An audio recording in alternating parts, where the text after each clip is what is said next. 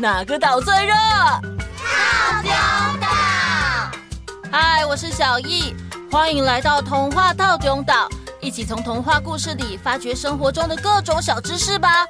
我们都在套丁岛更新哦。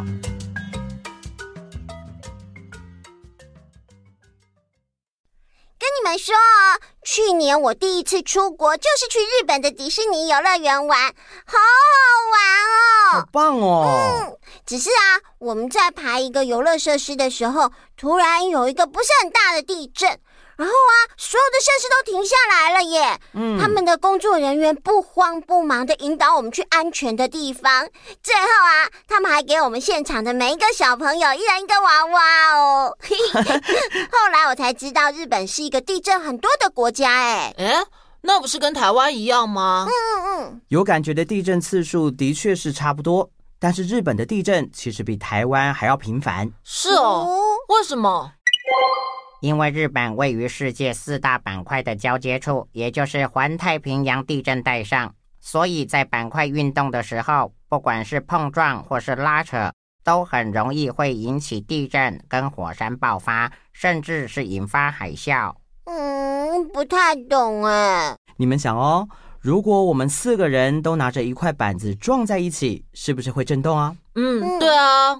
想象日本就是那个在四块板子中间的国家，因为四大板块都不是固定的，不时会撞在一起，所以日本的地震就会比较多。而我们台湾也是位在两个板块的交接处，台湾的护国神山玉山就是两个板块推挤所挤出来的哦。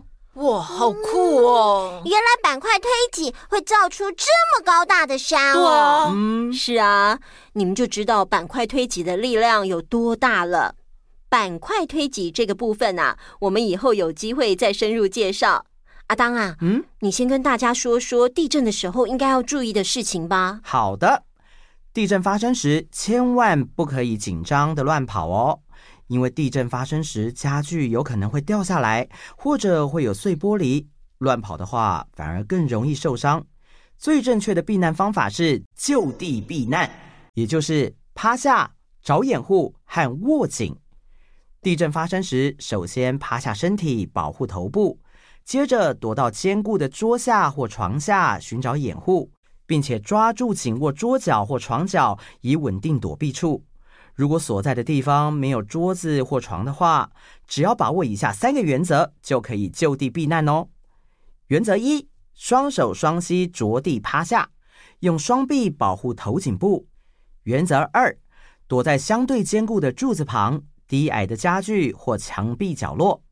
原则三：还在摇晃的时候，不要跑到户外，不要冲向出入口，等待地震摇晃结束后，再等大人来找你们就行了。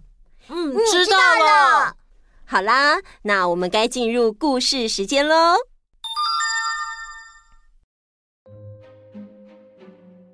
上次说到，桃太郎在途中获得了狗狗旺财、猴子猴吉以及雉鸡想飞三个伙伴的帮助，他们坐上船，向恶鬼的大本营鬼岛出发了。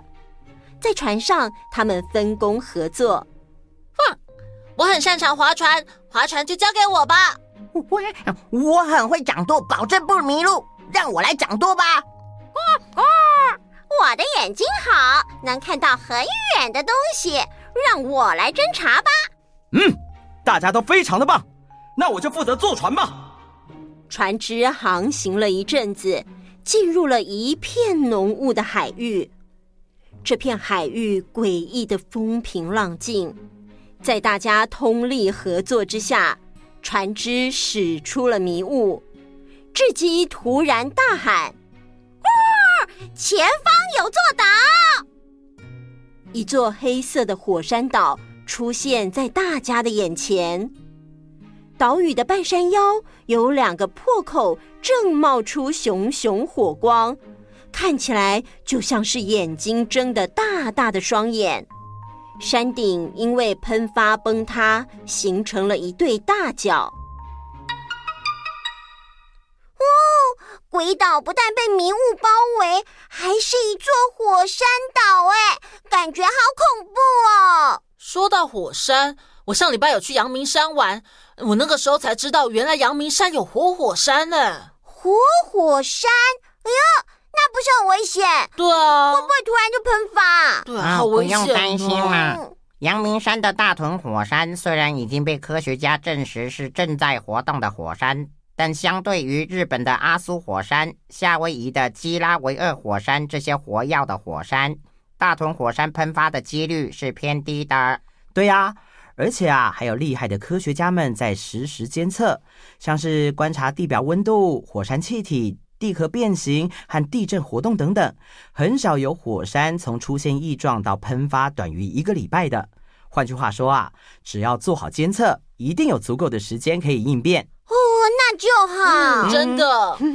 现在可以放心的继续听故事了吧？嗯。嗯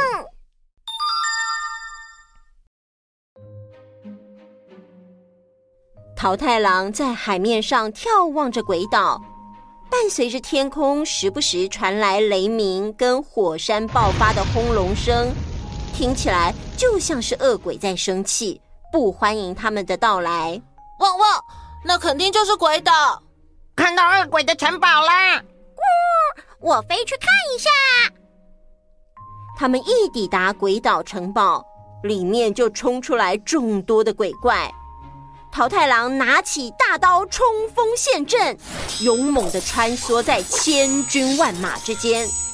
这些鬼怪根本就不是对手，一下子就被解决掉了。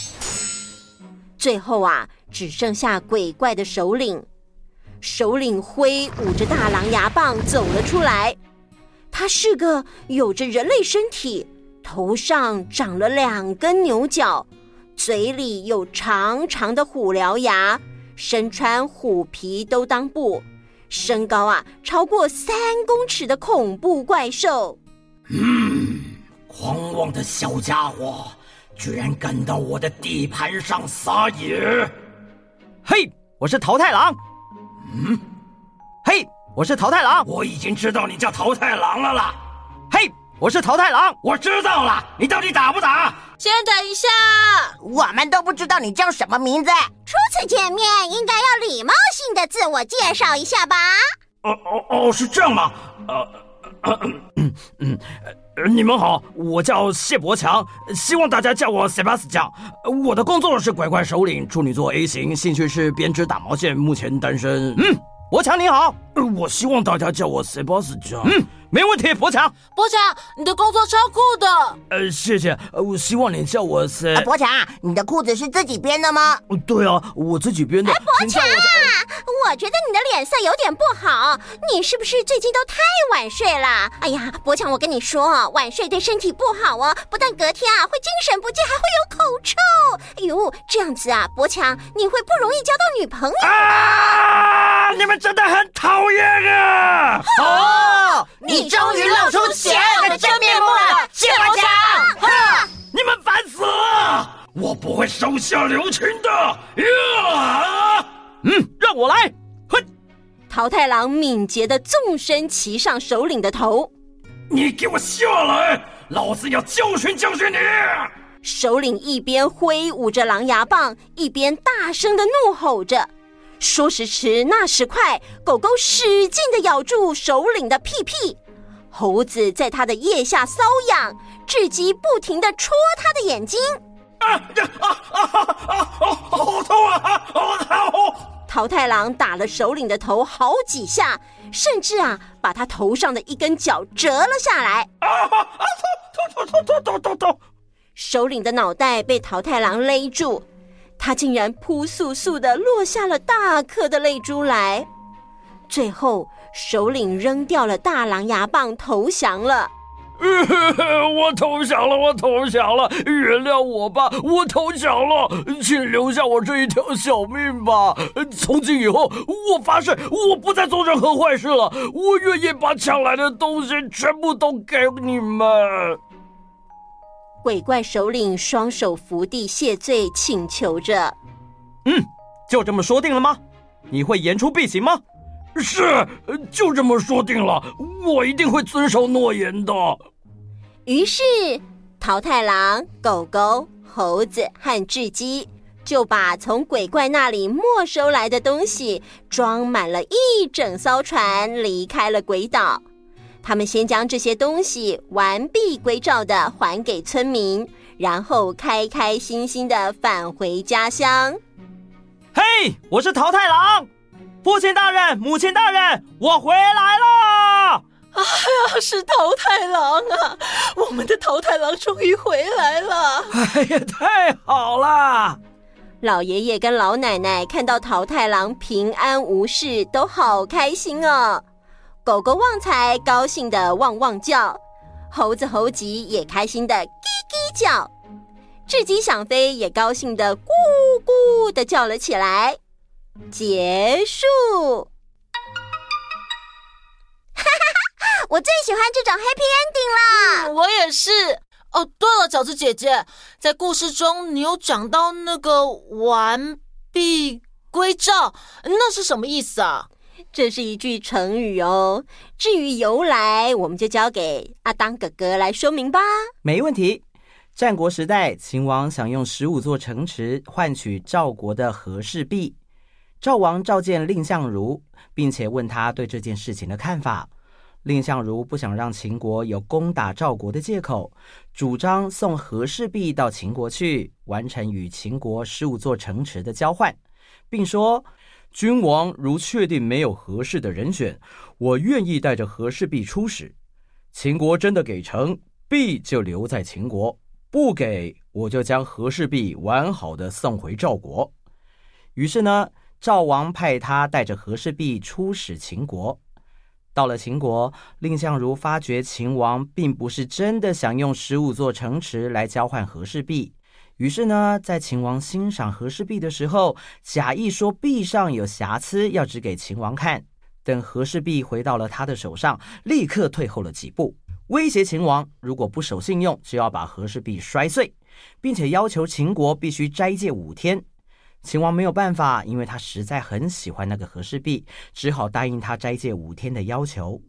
蔺相如就趁五天的缓冲时间，暗中派人将和氏璧送回赵国。等到秦王发觉时，已经来不及了。但是秦王为了彰显自己的度量大，便把蔺相如放回赵国。哦，原来如此。完璧归赵这句成语就是从这里演变来的哦。后来呢，用来比喻东西完整的归还给原来的主人。哦，我懂了。哎，小易啊，嗯，上次你跟我借的故事书是不是也该完璧归赵啊？哦哦，对对对，默默很厉害哦，马上就现学现卖。当然啦，有借有还，再借不难呐。好了，时间差不多了。今天的故事大家还喜欢吗？下一集我们还会说更多好听的故事哦。有什么想分享的事情，欢迎来留言给我们哦。那我们下次见，拜拜。